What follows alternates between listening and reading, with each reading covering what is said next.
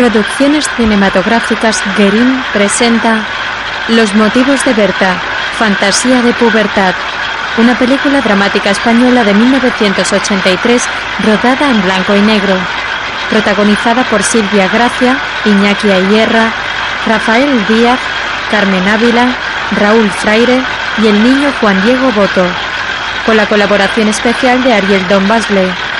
Fotografía Gerardo Gormenzano. Guión, realización y montaje José Luis Guerín.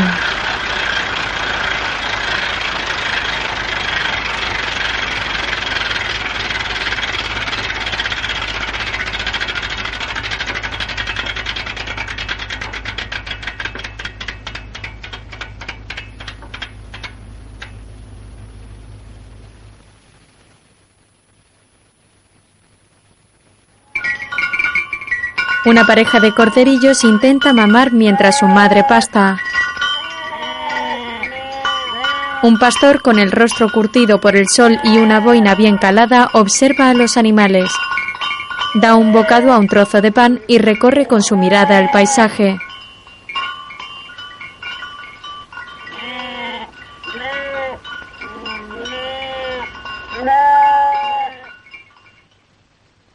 En otro lugar, un niño pequeño de unos siete u ocho años con grandes ojos y gruesos labios mira a su alrededor con expresión pensativa.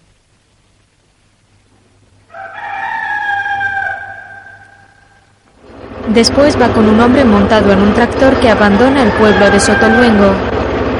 Al poco el niño cruza corriendo un campo con sus libros a cuestas.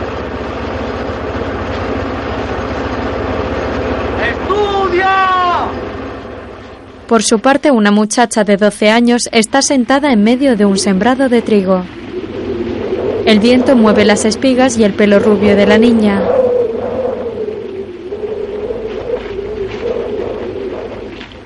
En una casa, una mujer mayor está tumbada en la cama. Suspira y agarra un rosario que cuelga del cabecero. Entonces apaga la luz con un interruptor de perilla.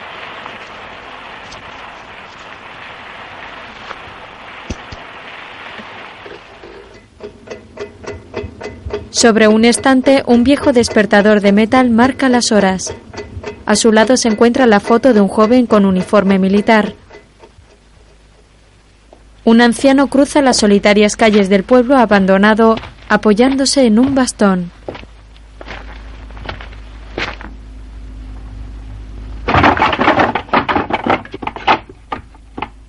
Los viejos maderos de una casa semiderruida se caen. Mientras, la chica juguetea en el campo con un grillo que va recorriendo sus manos y avanzando entre sus dedos. El hombre del tractor llega. La muchacha recoge su pequeña lechera de metal y se monta sobre el capó del vehículo.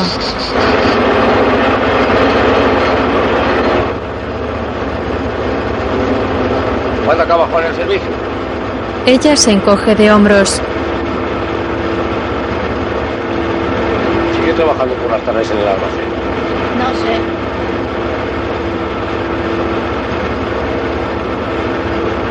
A ver si para cuando vuelva nos han arreglado ya el camino. El señor Gavino le está echando bastante prisa.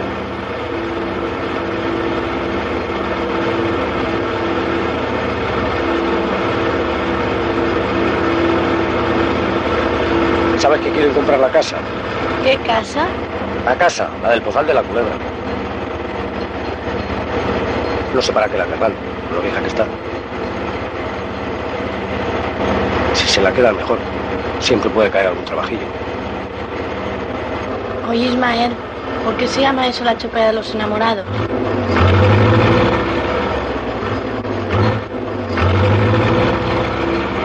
Si empezara a venir gente de fuera, esto volvería a ser un pueblo.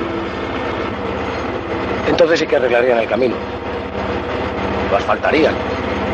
¿Qué es eso? Igual si no lo van a hacer. Pero el tío Domingo también se va, ¿sabes? Marchan esta semana.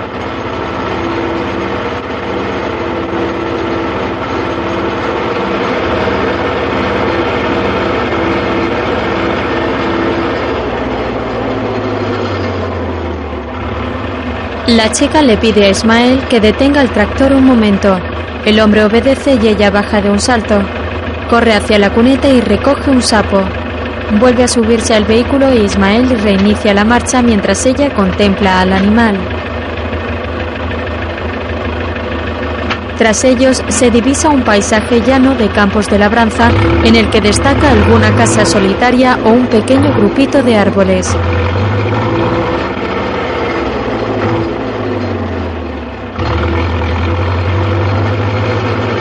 Más tarde la muchacha juega al escondite con el niño mientras el sapo avanza por el suelo arrastrando una ristra de chapas atadas con un cordel a su pata. 4, 5, 6, 7, 8, 9, 10, 11, 12, 13, 14, 15, 6, 7, 18, 19, 20, 21, 22, 23, 24, 25, 26, 7, 28, 29 y 30. El niño termina de contar y con las manos metidas en los bolsillos se dispone a buscar a la chica.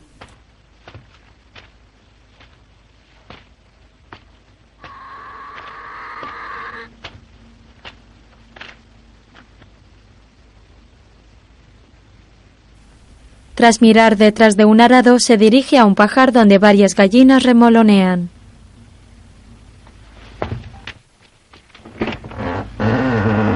Ella le ve entrar y se esconde mejor. Entonces la agarra de una pierna y le tira sobre la paja. ¡Berta! Le cubre con el heno. Toma, Déjame en paz. Ahora te toca parar a ti. que me va a tocar a mí. Si has hecho trampa, que te he oído. Has contado mal, has pasado del 8 al 15. Que te he oído. Tramposo, te he oído. No es verdad. Sí lo es. No lo es. Sí lo es. No, no lo es. Sí lo has hecho. No lo he hecho. No lo he hecho. He contado bien. Has contado mal. He contado bien. Va, ¿es lo mismo? No es lo mismo. Sí lo es. No lo es. Sí lo es. No lo es. Además, todavía no me has tocado. Sí te he tocado. No, no me has tocado.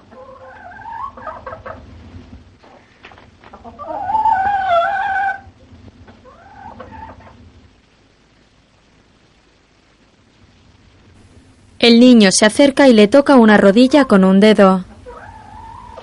Ahora no quiero jugar más. Eso es trampa, tramposa. Luego en casa, Berta está en la cocina con la mujer mayor. Tramposa, tramposa, tramposa. ¡Tramposa! Le da un beso mientras las dos observan un canario en su jaula. ¿Lo ha mandado Juan? No, lo han traído los del tío Domingo, que marchan esta semana. ¿Y por qué lo han dejado? Para que le demos de comer. La mujer va hacia el fogón y remueve el contenido de una sartén. Berta sigue contemplando al pajarillo que revolotea nervioso en su encierro. Ismael pasa por delante de la casa.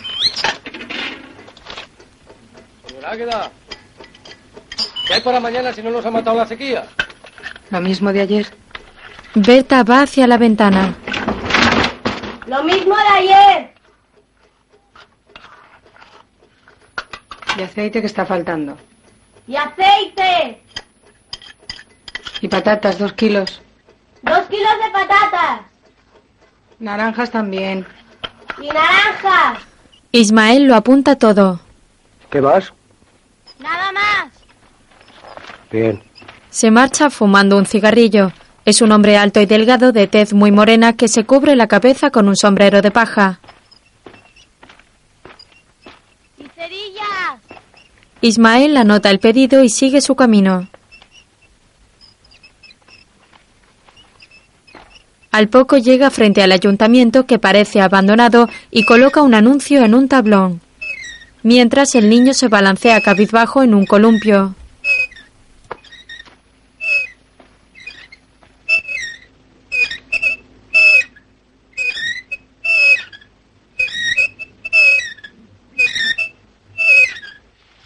Más tarde, Berta está en el campo trabajando con Ismael. La muchacha arranca las malas hierbas agachada junto a uno de los surcos y remueve la tierra con una azada. Mientras el hombre pulveriza con un plaguicida el sembrado.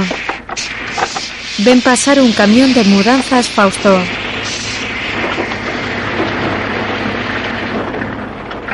¡Mira, Berta! Ya llevan los muebles al pozal. La niña corre hacia el camión. ¿A dónde vas? ¡Al pozal de la culebra! ¡Berta! Si tu padre viviese...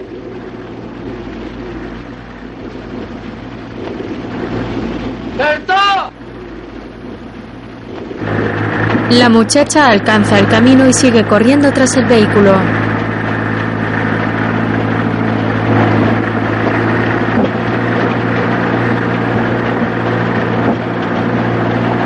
El camión comienza a dejarla atrás, sin embargo Berta no se rinde. Un humo negro sale del tubo de escape mientras el vehículo comienza a ascender una suave loma.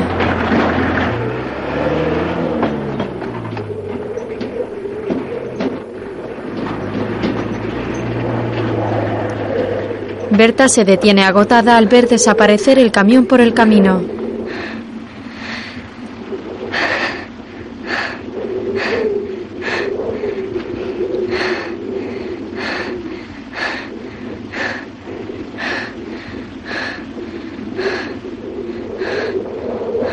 Al poco el vehículo aparece de nuevo tras la loma y la niña reemprende la marcha. Más tarde dos hombres descargan el camión junto a una aislada casa con el techo medio derruido. Sacan del remolque, entre otras cosas, una maleta, un colchón enrollado, un galán de noche y una silla.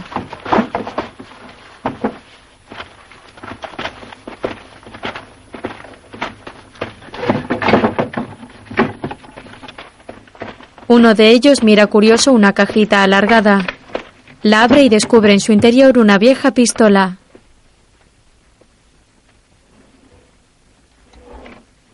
En otro momento, Ismael, cargado con un saco de naranjas, llega hasta un claro en el bosquecillo cerca de un río. Allí se encuentran el pastor encendiendo una hoguera y doña Águeda sentada en un tronco preparando la comida. Berta está colocando algunos platos sobre un mantel dispuesto en el suelo y ahuyenta al niño para que no moleste.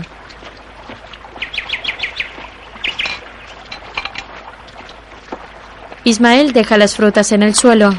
Luego el pastor prueba la comida y le da su bota de vino a Berta. La niña sale corriendo hacia el río en busca del niño. Le encuentra metido hasta los tobillos en el agua buscando cangrejos.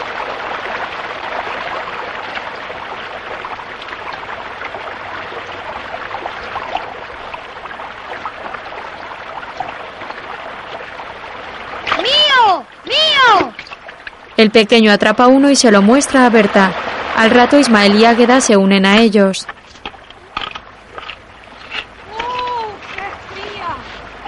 Los cuatro observan atentamente el agua, mientras el pastor está enganchando un círculo de alambre a un palo. Cada vez que capturan uno, lo lanzan hacia la orilla.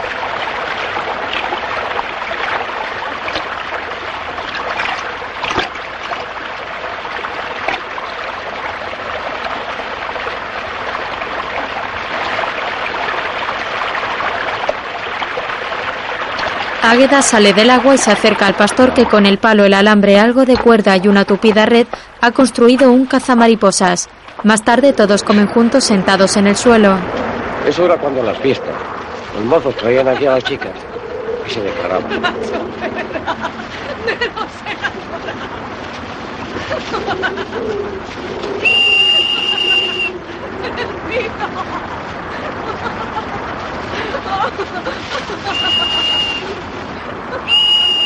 El niño devora una raja de sandía y Berta mordisquea una naranja. Ismael sopla a través del caparazón de un cangrejo emitiendo un silbido.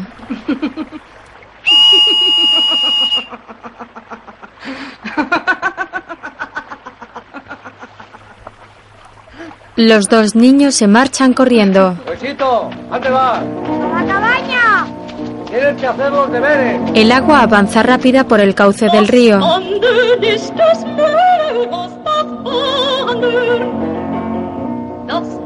Wandern ist des Meeres das Wandern. Das muss ein Schleitermüller sein, die niemals wie das Wandern, das Wandern,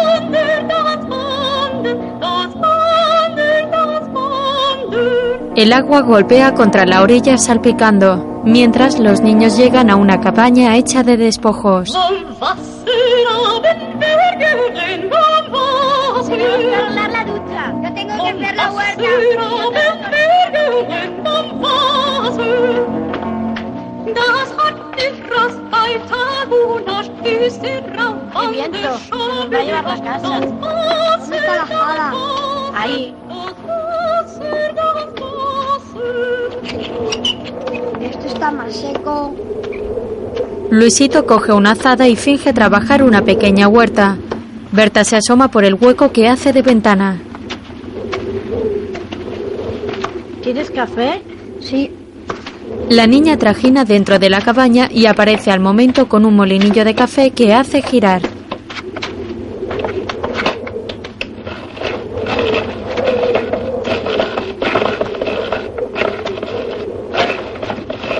Luisito agarra una bolsa de agua caliente que cuelga de la pared hecha de ramas. La abre y riega su huerta.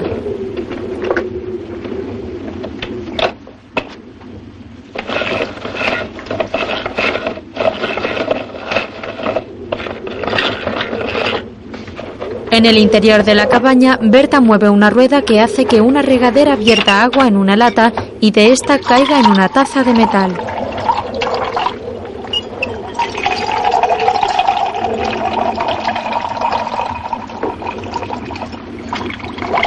No sé si estará muy bueno. Le lleva la taza a Luisito.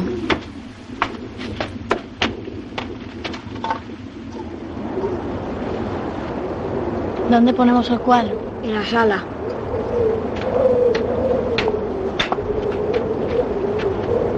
Hoy vamos al baile. ¿Y dónde está el baile? Está muy lejos, iremos en coche. Vamos. Espérame. Die nicht Lied ist mein Tag nicht müde. Tanto.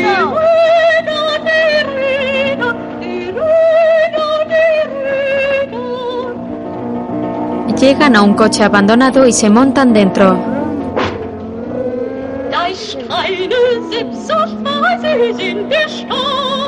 No corras tanto. Hay que correr, que eso no empieza en el baile y lo mejor está al principio. Qué tontería, al principio nadie baila. Ah, no, ¿y tú qué sabes si nunca has estado en un baile? Sí que he estado. No has estado. Sí que he No estado. has estado. Sí que he estado. Antes en el pueblo había baile todos los años. ¡Hala! Y había bar y televisión y muchas cosas, pero tú no te acuerdas porque no estás en la cuna. No es verdad. Sí lo es. No lo es. Sí que he estado en el No baile, es. tú eras un bebé. No es verdad. Déjame. Sí lo es. No lo es. Sí lo es. Cuidado, estoy conduciendo. De pronto, Berta se queda extrañada al ver una extraña figura a lo lejos entre las altas hierbas. Es un hombre vestido con un sombrero de tres picos que se da la vuelta rápidamente y desaparece. La muchacha curiosa sale del coche. Testigos por la nave en la puerta. Testigos por no se puede abrir la puerta.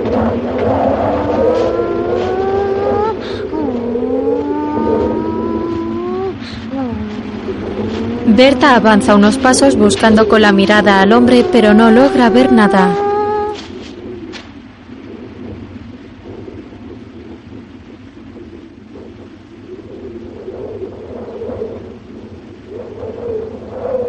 ¡Berta! Luisito la mira aburrido.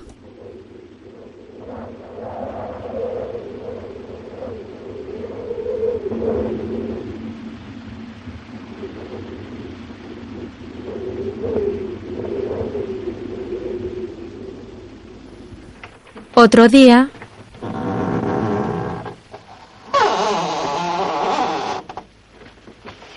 Águeda entra en el pajar llevando tres pequeñas lecheras de metal.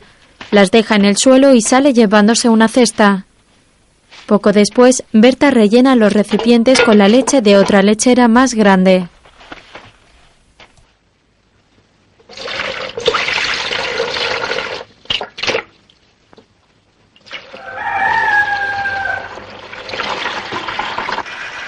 Luego se monta en su bicicleta y avanza por el camino pedaleando con una de las lecheritas.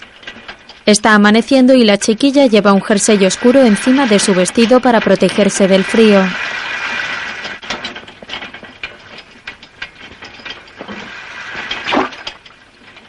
Cruza un charco y se encamina hacia el pozal de la culebra.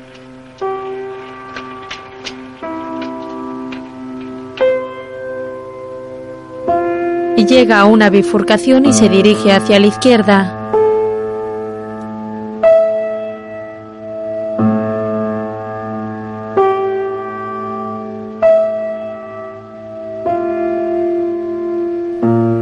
Se detiene antes de llegar y contempla pensativa la casa medio abandonada y la figura de un hombre que pasea por los alrededores.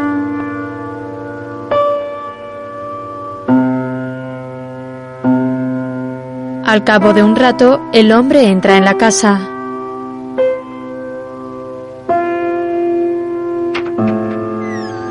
Entonces Berta aprovecha para acercarse lentamente a pie empujando su bicicleta.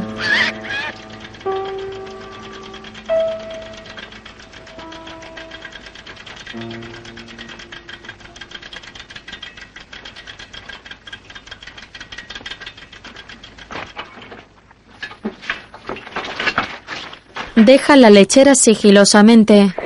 Agachada junto al muro de la vivienda, escucha al hombre.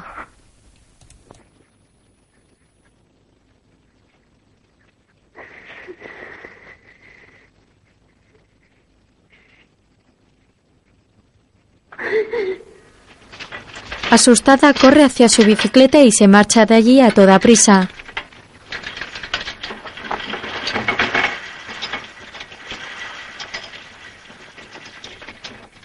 Al poco deja la bici abandonada y corre por el campo huyendo del lugar.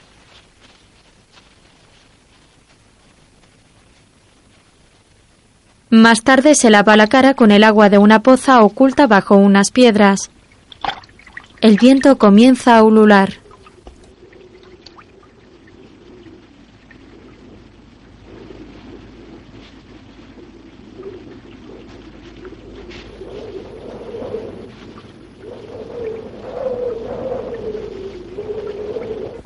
Mientras en su cocina, Águeda abre un enorme paquete. Corta la cinta adhesiva con un cuchillo y retira el papel. Sobre la caja aparece el logotipo de Dam Luz. La mujer comienza a retirar de su interior trozos de poliespan.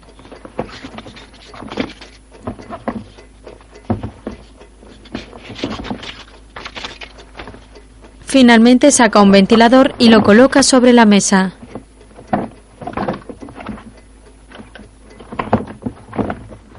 Vuelve la cabeza y mira la foto del joven militar que hay sobre la repisa.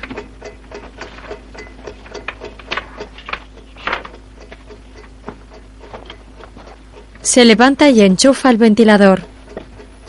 Vuelve a sentarse frente a él y lo enciende. Este comienza a mover de forma violenta asustando a la mujer.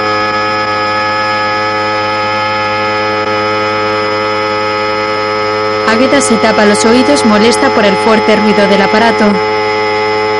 La corriente de aire que genera este hace volar de su sitio la foto del joven militar y también intranquiliza al canario en su jaula. Las hojas del calendario se agitan como locas. Águeda coge un cucharón y empuja el ventilador con este intentando detenerlo. En el pajar, Berta, que está tumbada en el heno, escucha el estruendo extrañada hasta que de repente se detiene. Esparcidos por el suelo se encuentran los restos de otros pequeños electrodomésticos. La niña reproduce una cinta de cassette en una grabadora que tiene sobre su regazo. Toma unas gafas de submarinismo que encuentra entre la paja y se las pone.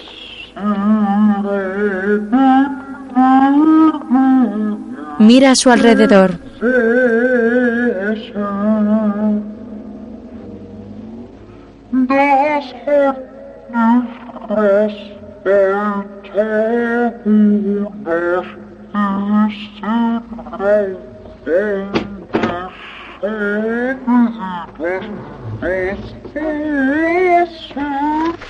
Ismael llega cargado con unas ramas que deja en el suelo. Comienza a partirlas con un hacha. Berta se quita las gafas.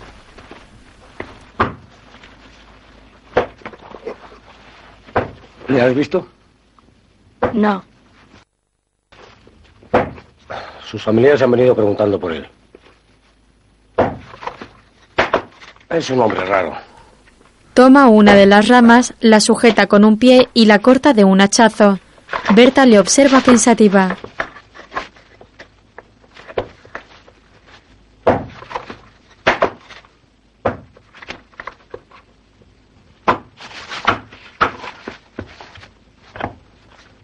Otro volviendo de recoger el sitio, nos lo encontramos. Dios, el susto que nos dio. Era de noche. No sé. Estar en esa casa sin luz, tan vieja.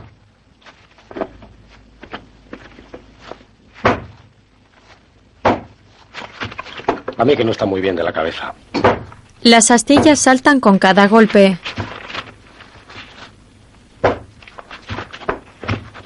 Bueno. Por esto ya tenéis para algunos días. Amontona los trozos a un lado y se marcha.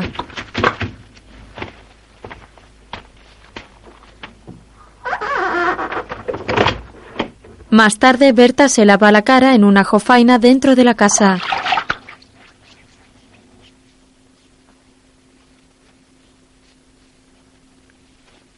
Coge una toalla y se seca mientras se contempla detenidamente en el espejo.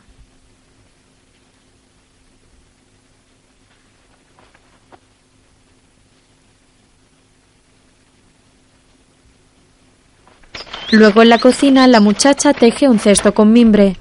Va uniendo una varilla con otra y entrelazándolas por la estructura.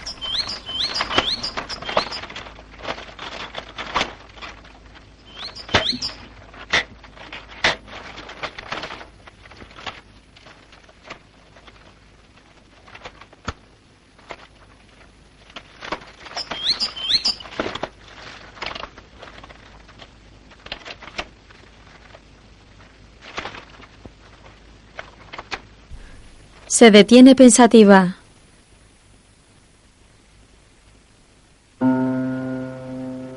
Más tarde, el hombre del sombrero de tres picos camina por el árido campo bajo la inmensidad del cielo nublado.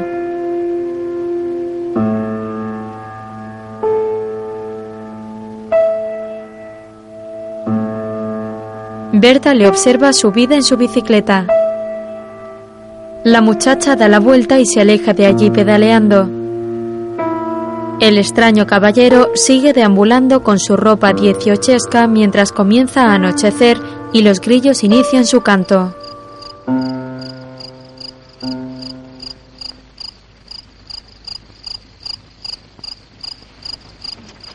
A la mañana siguiente, Berta regresa al pozal de la culebra con una nueva lechera.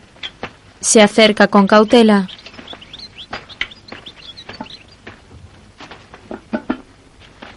Deja el recipiente y recoge el del día anterior. Vuelve a su bicicleta, la levanta del suelo y coloca la lechera vacía en el transportín.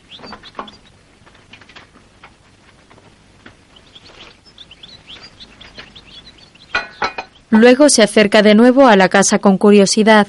Sin embargo, esta vez se encamina a la puerta principal. Se queda quieta frente a esta sin saber qué hacer.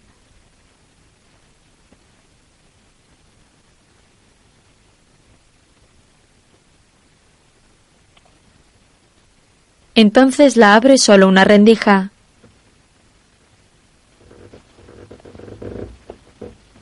De pronto ve llegar al hombre por el campo.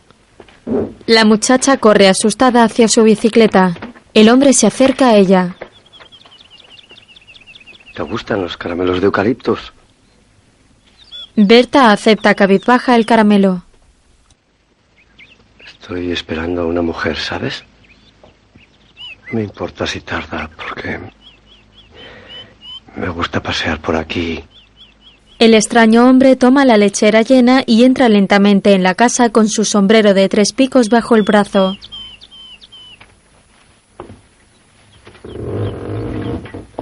Berta se monta en su bicicleta y escapa de allí.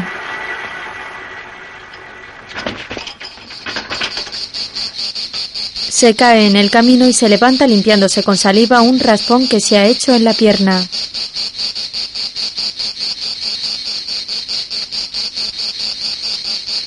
Luego agarra la lechera y regresa al pueblo. La muchacha avanza por las calles vacías empujando la bici.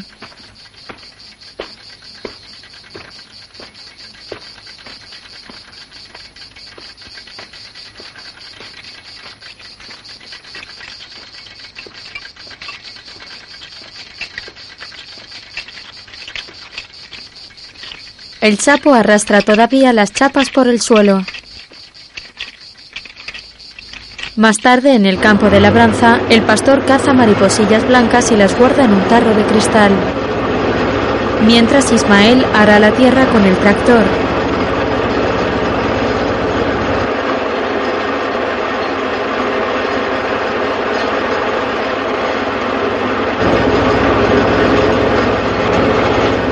Entre tanto, Berta está tumbada en el suelo dormitando.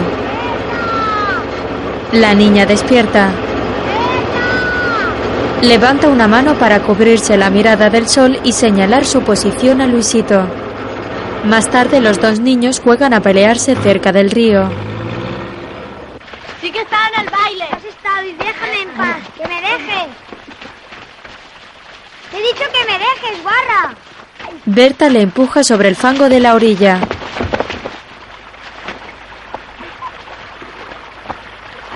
Luisito se levanta y comienza a tirarle barro. ¡Hurra! Para. Te he dicho que pare. Siguen lanzándose tierra el uno el otro. Para o daño, ¿eh? Luisito forcejea con ella, pero Berta consigue derribarle de nuevo. ¿No ves que te puedo? Los niños pelean hasta que Berta consigue dominar a Luisito y sentarse encima de él sujetándole piernas y brazos.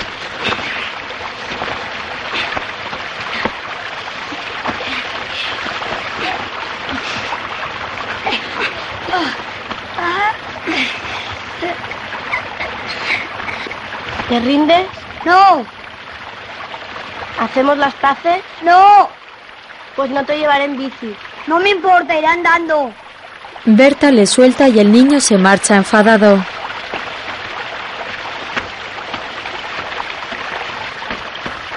Mi padre no te volverá a arreglar la bici. Berta se queda a solas junto al río y comienza a limpiarse el barro de las manos y las rodillas con el agua de la orilla.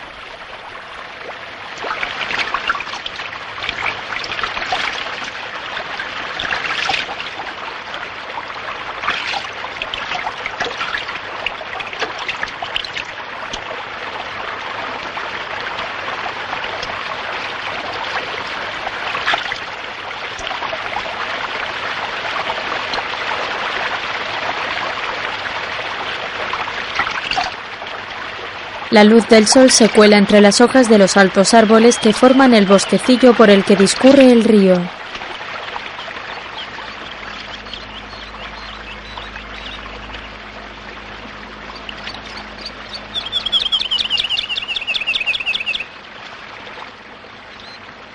Sentado a la sombra de uno de estos árboles se encuentra el extraño ocupante del pozal de la culebra.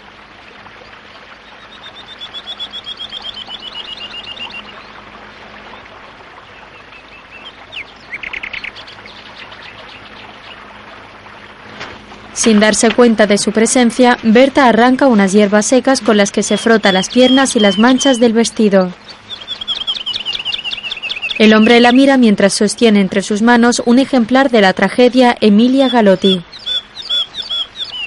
El extraño individuo tiene la cara y la nariz alargadas, ojos tristes y el pelo enmarañado y entrecano. Suspira sin apartar la vista de la niña.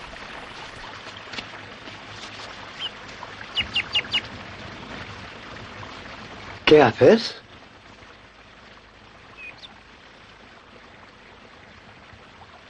Busco manzanilla.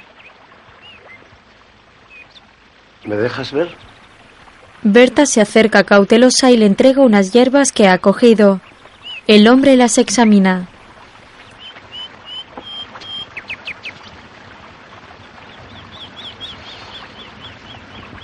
Esta no es.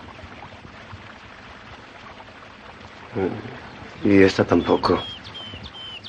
Manzanilla. ¿Y quién la toma? Mi madre. Y a veces yo. Ven, Te enseñaré un sitio donde encontrarás para todo el año. Lo encontré la otra mañana paseando.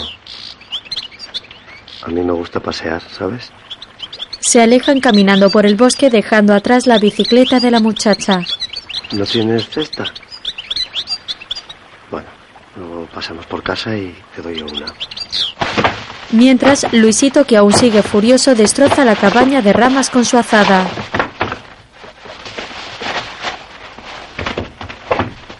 Derriba los muros y el cuadro que habían colocado sobre una repisita cae y se rompe.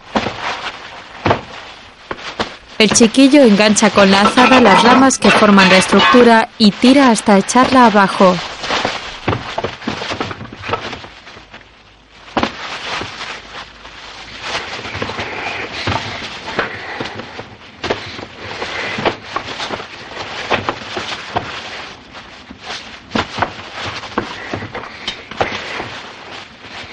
Luisito jadea agotado por el esfuerzo.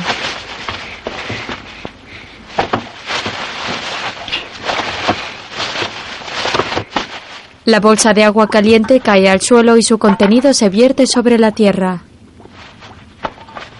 Después el niño sale corriendo.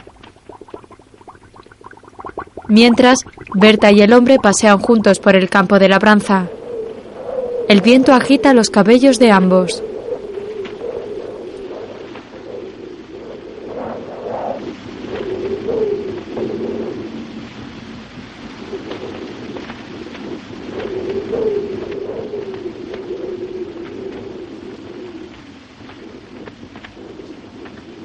¿Sabes por qué estoy aquí? No. ¿Te gustaría saberlo? Berta le mira sin contestar. Ven, Se acercan al coche abandonado y se quedan contemplándolo.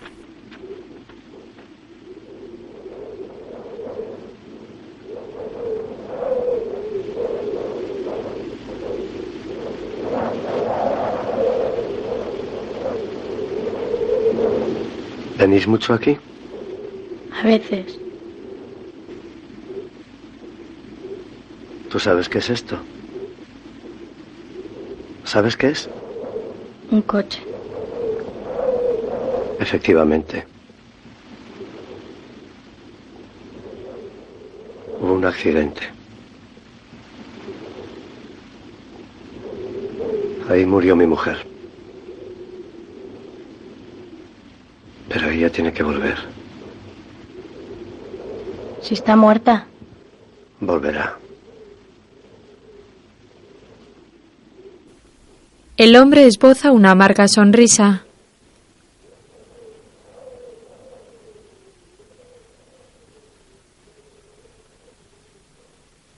Después siguen paseando y recogiendo hierbas. Mi madre tomaba manzanilla todo el año. Días del año. Cogíamos mucha. Iba con mis hermanos.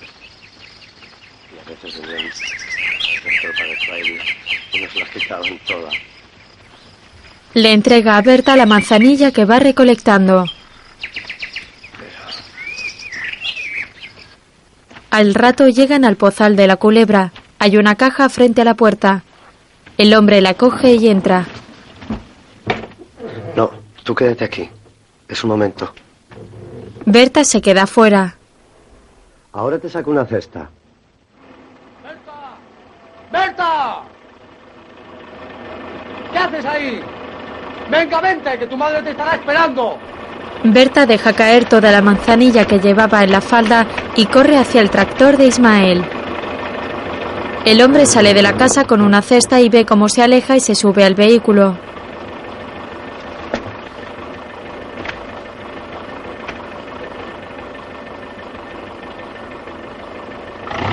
Ismael arranca y se marcha de allí con la niña. El hombre se agacha y coge un puñado de manzanilla. Aspira su aroma.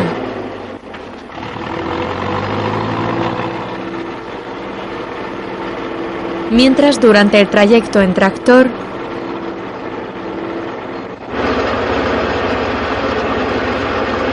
¿Qué has ido hacer en la? A buscar manzanilla.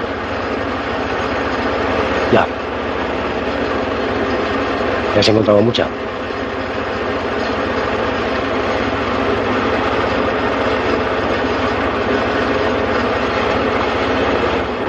Pasan junto al campo de labranza donde el pastor sigue cazando mariposas. Ese hombre no está bien. Sus familiares vinieron a hablar con el señor Gavino. Tiene a su mujer muy preocupada. Está muerta. ¿Quién su mujer? Bien viva que está la pobre. ¿Pero qué te habrá contado a ti eso?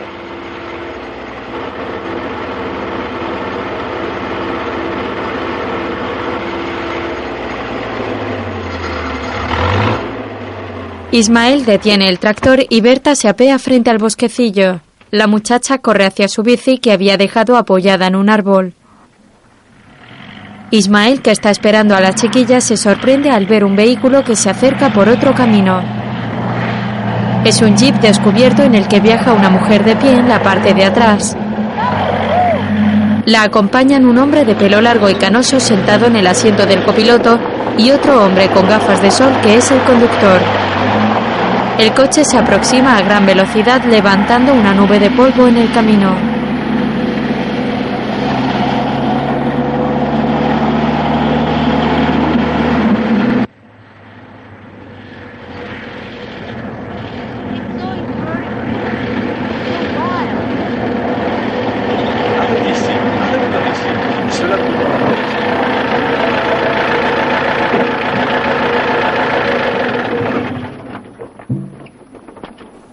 Detienen el jeep y los tres se apean observando el árido paisaje a su alrededor. Qué bonito, ¿no? Jolie localización. Los dos hombres charlan entre ellos mientras la joven, una atractiva mujer de melena rubia, se aleja unos pasos tarareando una canción.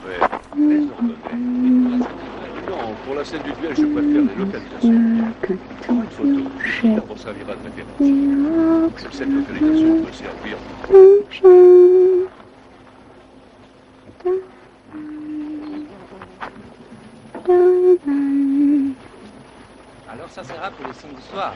Cette lumière si diaphane du soir lui donne, comment dirais-je. La mujer que está mordisqueando una ramita ve a lo lejos otro automóvil que avanza por el camino. Es un elegante coche negro que se dirige al pozal de la culebra.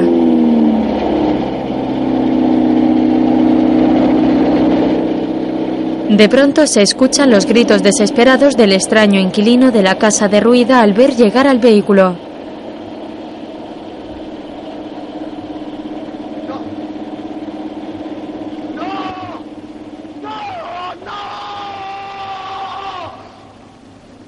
A la mañana siguiente, Berta acude con su bicicleta a llevar la leche al hombre. Cuando llega, encuentra junto a la lechera vacía la cesta llena de manzanilla. La muchacha deja la lechera llena y coge el cesto con curiosidad. Toma una pequeña flor de manzanilla de su interior y busca con la mirada al hombre en el campo circundante.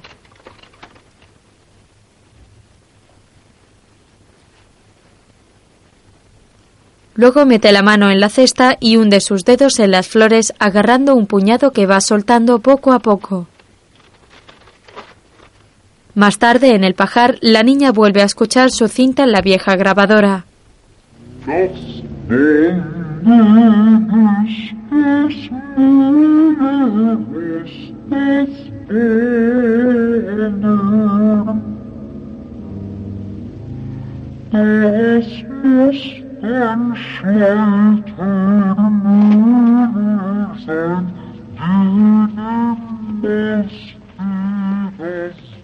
Al rato Berta está sentada en la solitaria calle del pueblo comiendo un trozo de pan. Tras ella, a varios metros, se encuentra Luisito jugando a dar patadas a una lata. ¡Berta! ¿Hacemos otra cabaña? ¡No!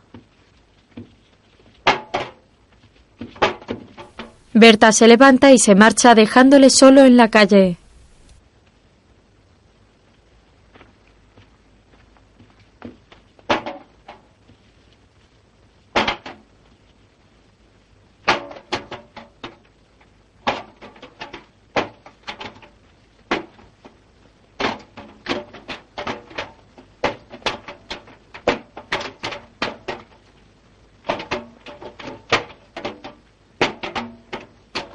Más tarde la muchacha está sentada en la hierba contemplando pensativa el coche abandonado. A su espalda ha dejado la bicicleta tumbada en el suelo. Berta se abraza a sus rodillas y hunde la cara en su vestido.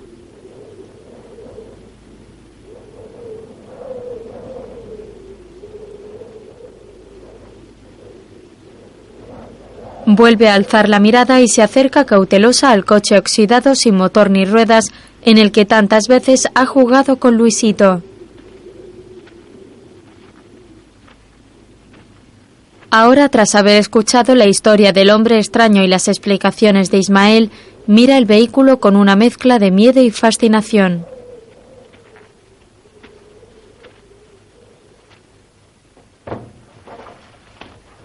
Abre la puerta, se sienta en el asiento del copiloto y vuelve a cerrar.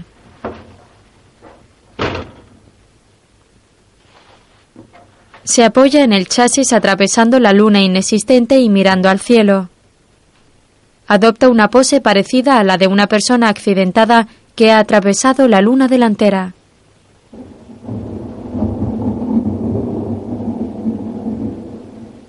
Berta permanece así durante largo rato.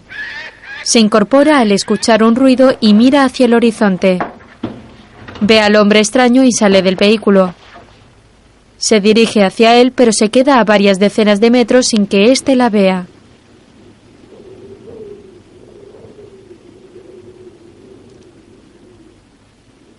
El individuo pasea por el campo con su sombrero de tres picos y su largo abrigo. Arroja piedras furioso. Berta le observa sin acercarse. De pronto el hombre se detiene y echa la cabeza hacia atrás alzando su mirada al cielo con desesperación.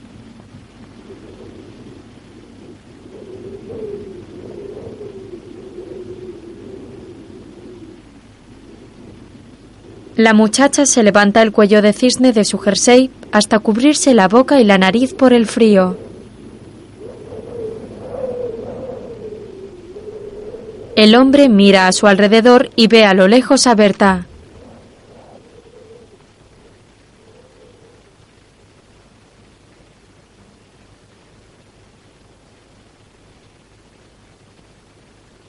Agacha la mirada sin decir nada y vuelve la vista al frente. Sus labios tiemblan como si estuviese murmurando algunas palabras.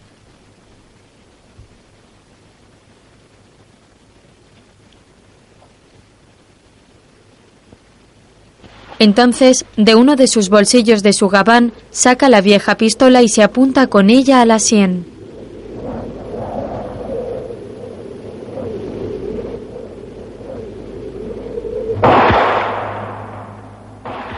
Dispara y su cuerpo cae inerte en mitad del campo. La sangre corre por su rostro manando de la herida y manchando el sombrero.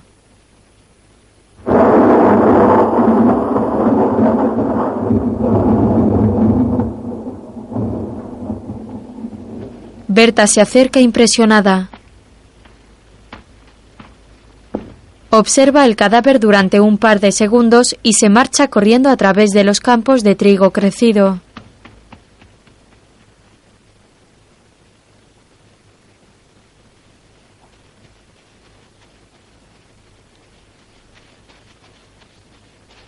La joven va haciendo eses totalmente confundida hasta que se tropieza y cae al suelo.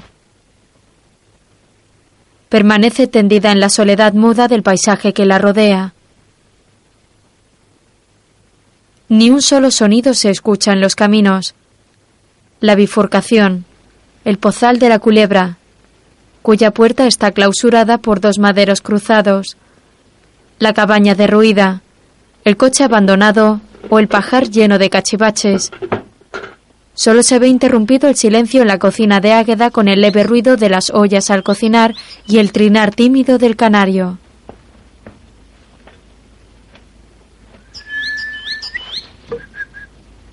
Águeda se acerca a su jaulita y le pone algo de comida enganchada en los barrotes.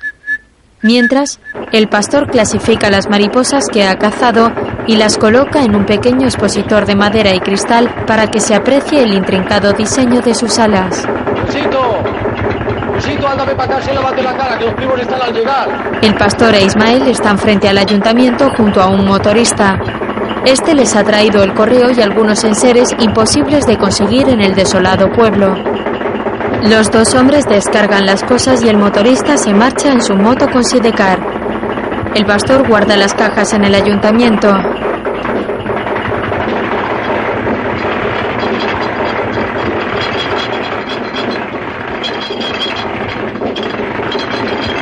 Luego, Berta recoge los huevos de las gallinas que hay dentro del pajar. Luisito juega fuera con unos niños. ¡Cierra bien los ojos! ¡Te estoy viendo, tramposo! ¡Una, dos, tres! ¡Corre! ¡Deprisa! ¡Un, dos, tres! ¡Quieto! Berta entreabre la puerta y les observa. Uno de los chiquillos lleva los ojos vendados e intenta reconocer por el tacto a una niña. ¡Azucena! ¡Bien! El chaval le coloca la venda a Azucena. Un, dos, tres. ¡Corre, prisa, vámonos! Un, dos, tres. ¡Quietos! Todos se quedan paralizados como estatuas.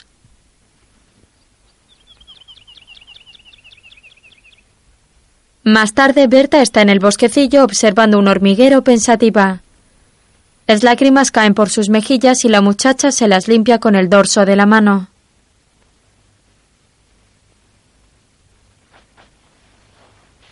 Otro día Ismael ayuda a su hijo Luisito a subir al tractor para llevarle a la escuela. Berta llega corriendo con la lechera. ¿Pasáis por donde Belardo? No, llegamos tarde y este tiene examen de religión. El coche negro aparca frente al ayuntamiento.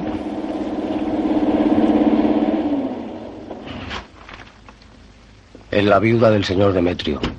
¿Se va a quedar? No. Viene para llevarse las cosas y los muebles del difunto. Berta se acerca a Luisito y le habla al oído. Es mentira, no es su mujer. Su mujer está muerta. Tuvo un accidente. Anda, vámonos. Ya nos contará el señor Gavino cómo ha ido todo. Ismael y Luisito se marchan en el tractor, mientras la recién llegada entra en el ayuntamiento acompañada de una pareja que ha salido a recibirla. Berta les observa curiosa. Más tarde el pastor está en un cercado ordeñando a las ovejas y llena la lechera con el cubo de ordeñar. Berta llega.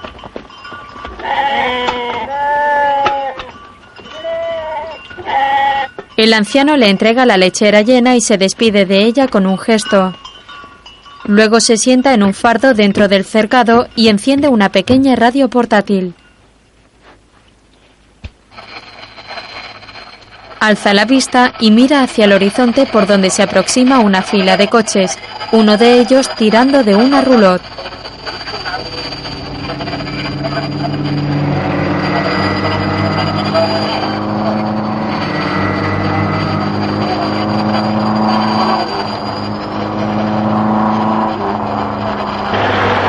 La comitiva sigue avanzando.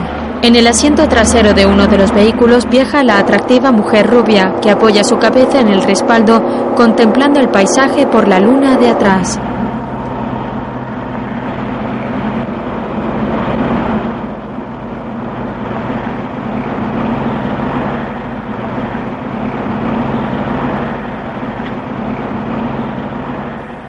Más tarde Berta regresa al pueblo cargando con la lechera y entra en su casa. En la calle frente a la puerta hay una silla, un cesto de ropa y la caja de la costura esperando a que Águeda se dedique a remendar las prendas.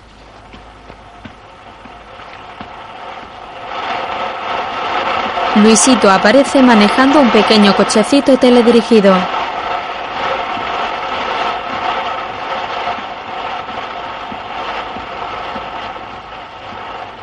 Al cabo de unos segundos, Berta sale de la casa y va tras el niño.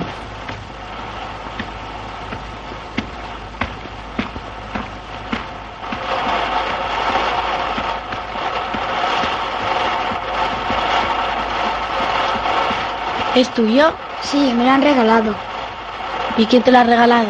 Mi tía Charo.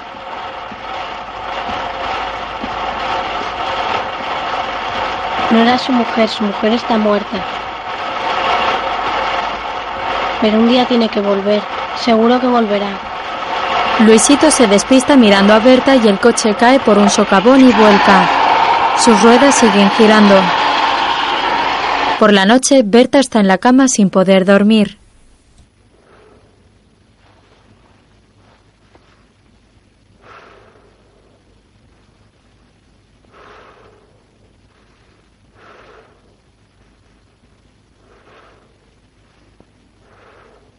A la mañana siguiente, la niña rompe con una azada los maderos que bloquean la puerta del pozal de la culebra.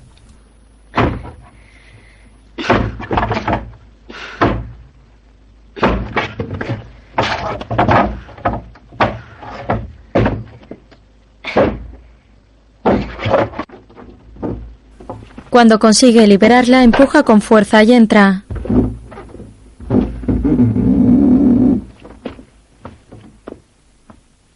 Armada con la azada, se mantiene alerta y jadea nerviosa.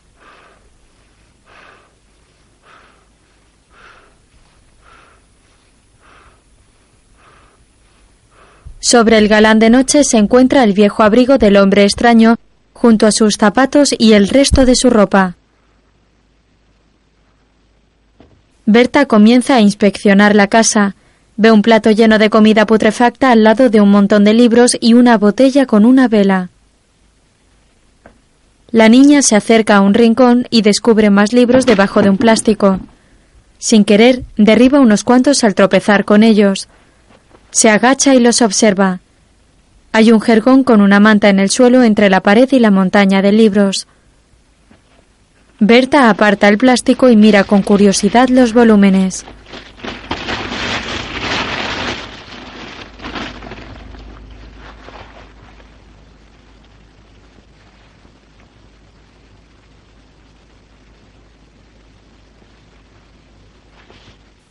También encuentra el dibujo de una mujer con ropa del siglo XVIII montada a caballo. Luce un elegante sombrero emplumado sobre su cabellera de color claro, recogida en un moño al estilo de las damas de la Ilustración. Berta se pone de pie y ve el sombrero de tres picos con la mancha de sangre en un lateral. Acerca la mano tímidamente y lo toca con un dedo. Más tarde ha salido de la casa y ata el sombrero al transportín de su bici.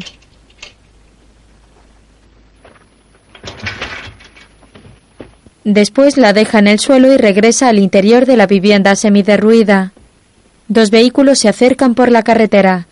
Se trata del coche negro de la viuda del hombre extraño y del camión de mudanzas Fausto.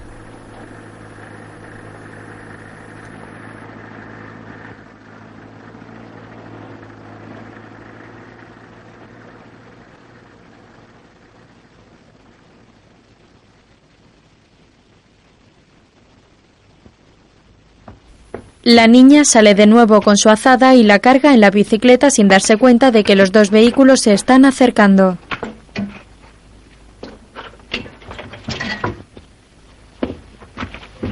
Coloca como puede los maderos frente a la puerta y huye en su bicicleta al escuchar los motores.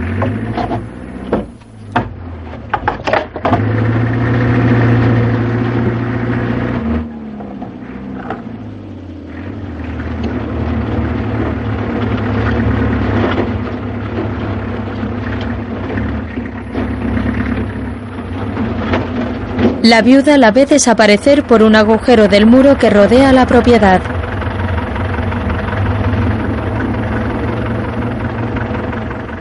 Más tarde, junto a un árbol solitario en mitad de los campos de labranza, Berta cava un agujero en la tierra con la azada.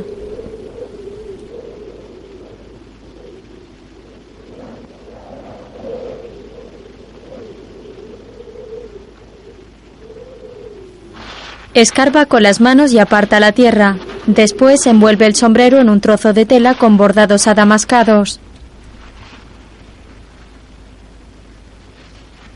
Entre tanto, cerca de allí, la gente de la comitiva de coches prepara el rodaje de una película. Ya un poquito más, ¿no? Porque me parece que Uno, dos, tres. Uno, dos, uno, dos, tres. Sí, sí, esa cuña, tráetela. Una mujer maquilla a un hombre vestido al estilo dieciochesco con levita y un sombrero de tres picos. En la roulotte, la mujer rubia se sirve un chorro de alcohol en una taza con una infusión y le da un sorbo. Luego se sienta a repasar su texto.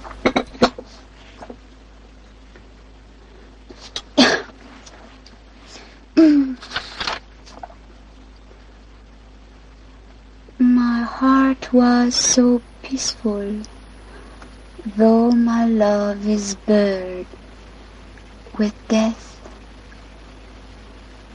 His beloved death. Heart is so peaceful. There is nothing I can talk about, as this is mine.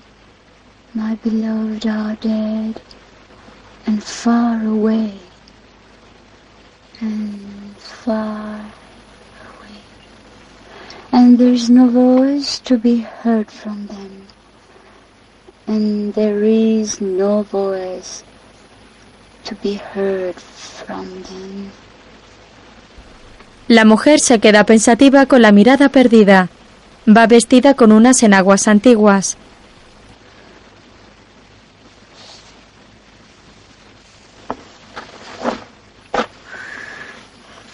Nothing, and there is nothing I can talk about, as this is mine, and there's no voice to be heard from them, and there's no voice to be heard from them. There's nothing I can talk about. And there's nothing. Mientras un hombre saca de un remolque para animales a un caballo blanco y le cepilla las crines. Al poco la mujer sale de su roulotte. El equipo sigue preparándolo todo y un hombre grita por un megáfono.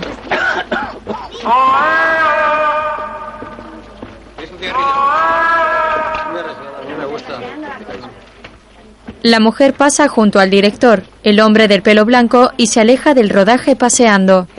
Mientras un técnico de sonido rebobina una cinta.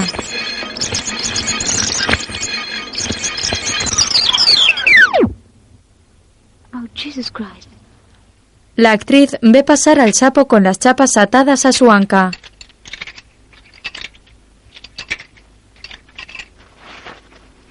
Entre tanto, Berta termina de enterrar el sombrero y cubre la tierra con hierbajos para disimular el lugar.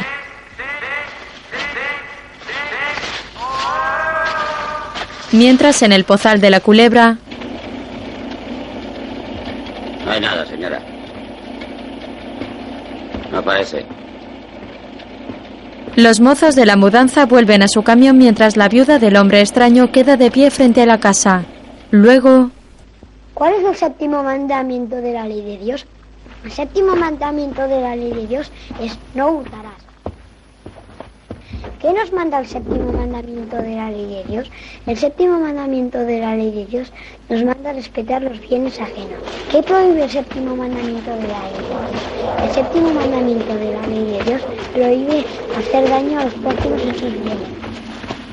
Mientras Luisito estudia religión en casa, Berta se entretiene dando vueltas sobre sí misma en una ladera bajo el sol.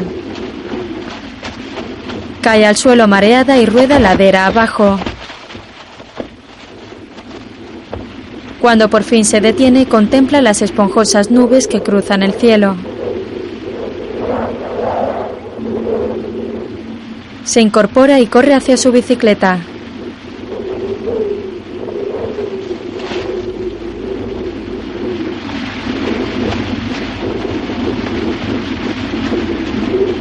Ve pasar un coche por el camino cercano. Temiendo que pueda ser el de la viuda del hombre extraño, intenta escapar pedaleando. Sin embargo, se le sale la cadena y no tiene más remedio que meterse en el campo de trigo cercano empujando la bici. Se tumba en el suelo ocultándose entre las altas espigas que son agitadas por el viento. La muchacha permanece así escondida durante unos minutos.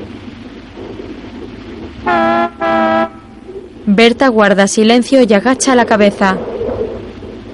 Finalmente el coche se marcha.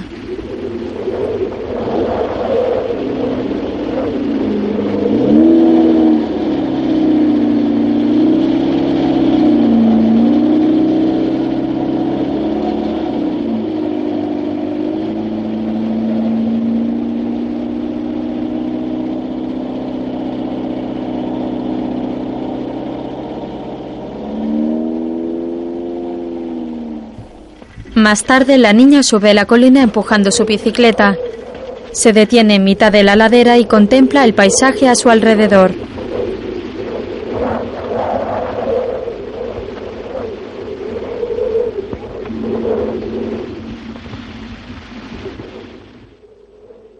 Poco después, la bicicleta avanza sola por el camino. La cadena está en su lugar y los pedales giran como si alguien estuviese accionándolos. De pronto, el coche teledirigido de Luisito aparece de entre las hierbas al borde del sendero. Tampoco lo maneja nadie y avanza arrastrando tras él el cable y el mando que lo controla. Con el traqueteo, este se abre mostrando que no tiene pilas dentro. Sin embargo, eso no le impide seguir funcionando. Los dos avanzan cada vez más rápido y de forma descontrolada hasta acabar estrellándose. En otro momento, Berta está en la cama observando su pie pensativa.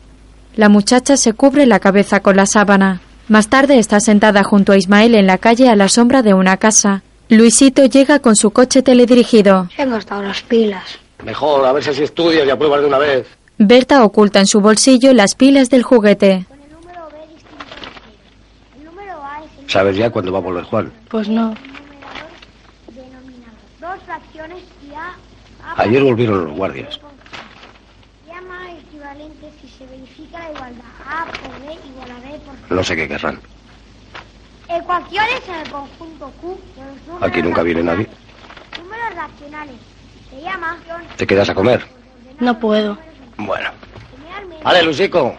Ya está bien de estudios por hoy. Berta se marcha en su bici, mientras en el rodaje hacen una pausa para comer. Dos de los actores vestidos de época charlan con un joven sentados en una mesa de picnic.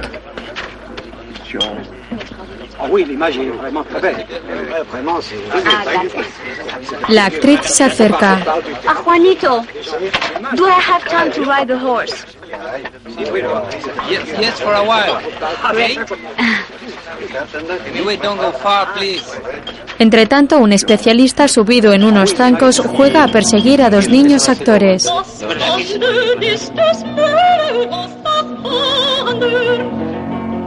Das Wandern ist des Meeres das Wandern. Das muss ein Schleitermühler sein, die wie das. Das das das das.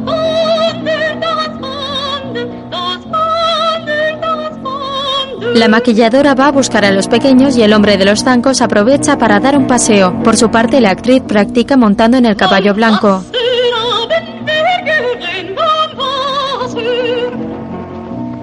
Wasser. Wasser. Das hat ist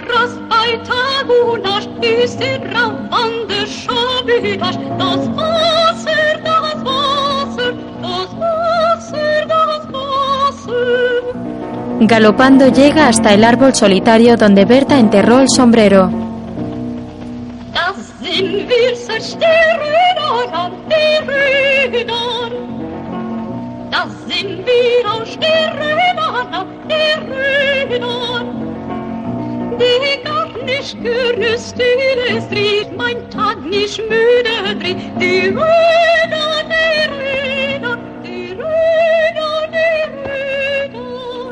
La mujer baja del caballo y se sienta a la sombra del árbol contemplando el desolado paisaje de campos de labranza.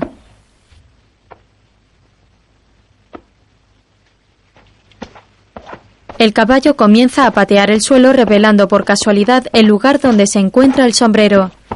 La actriz se acerca curiosa.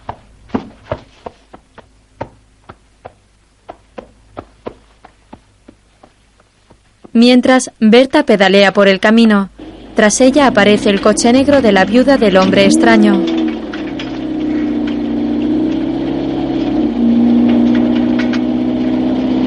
La muchacha mira hacia atrás y aumenta el ritmo para que no la alcance.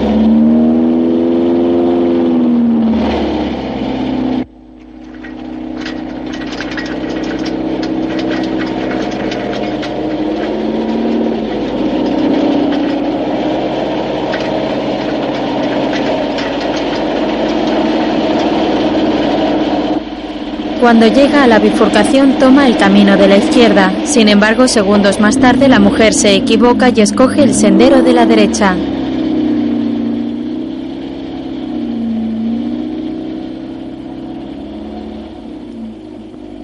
Entre tanto, la actriz vuelve a montar en el caballo y este la lleva hasta el pozal de la culebra.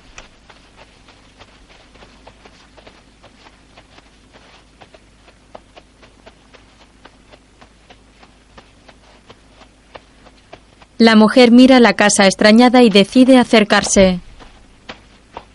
Desmonta y agarrando el caballo por el ronzal, se aproxima a la puerta.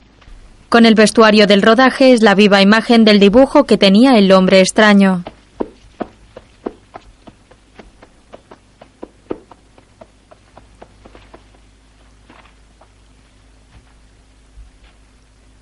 La joven apoya la cabeza sobre la puerta intentando sin éxito percibir algún ruido dentro de la vivienda abandonada.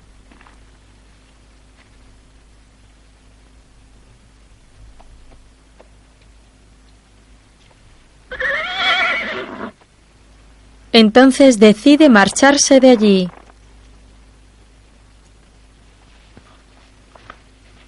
Por su parte, Berta sigue pedaleando hasta llegar al árbol solitario.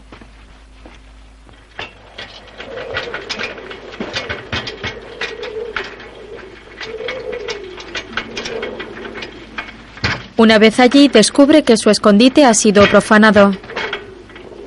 El sombrero está fuera de la tela y asoma entre las hierbas apartadas. La chiquilla se sienta en el suelo y lo contempla pensativa.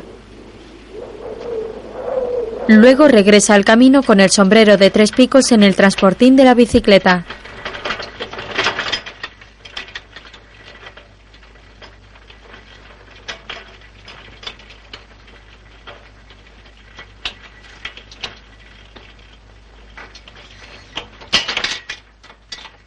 Se le vuelve a salir la cadena y arroja la bici a la cuneta frustrada.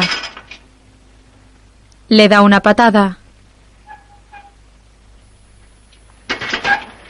Mientras, la viuda avanza lentamente en su coche por los caminos buscando a Berta. La muchacha la ve llegar y levanta su bicicleta. Espera un tanto nerviosa a que la mujer aparque.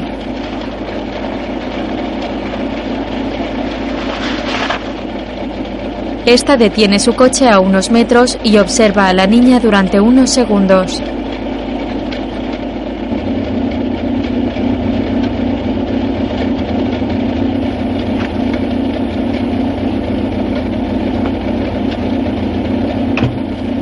Se apea sin apagar el motor y se acerca a ella caminando.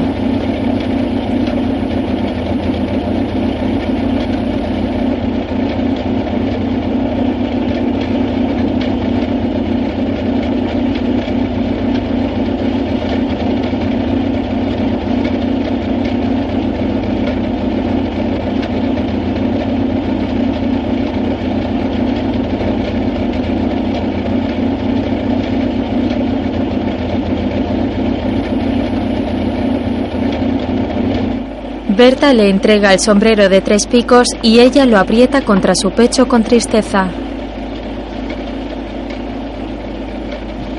Luego aparta cariñosamente el pelo de la cara a la niña y se marcha. Tiempo después, Agueda ya ha aprendido a usar el ventilador y está sentada en la cocina frente al aparato con una amplia sonrisa en su rostro. En su cuarto, Berta se peina delante del espejo recogiendo su pelo siempre enmarañado.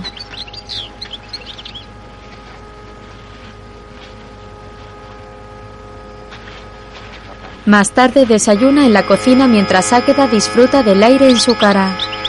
La niña deja el tazón sobre la encimera. Me voy. ¿No esperas a Juan? Ya le veré, lo hago. Sale. Más tarde se refresca la cara en la poza.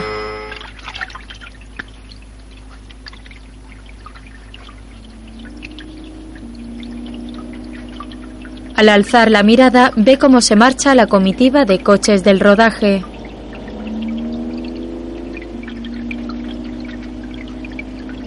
La muchacha coloca unas piedras cubriendo el manantial.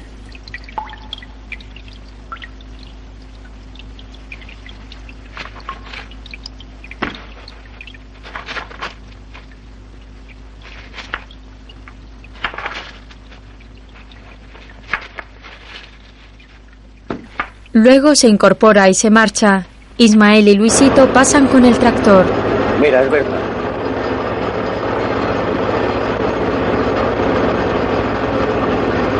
Hoy llega Juan.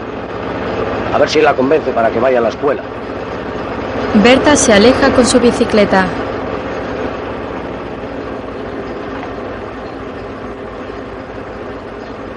Desde el cercado el pastor también la ve pasar. El hombre la observa con una sonrisa mientras sostiene el transistor junto al oído.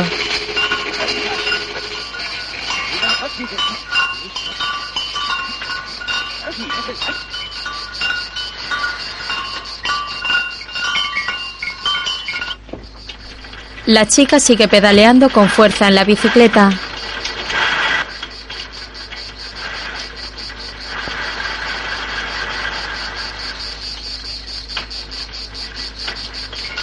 Llega hasta la bifurcación y esta vez toma el sendero de la derecha.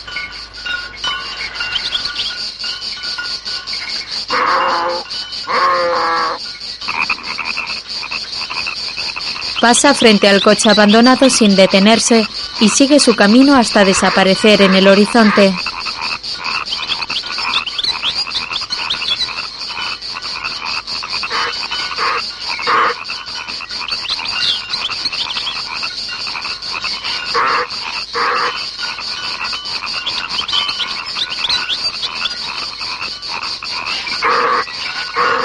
Sobre un fondo negro comienzan a aparecer los títulos de crédito.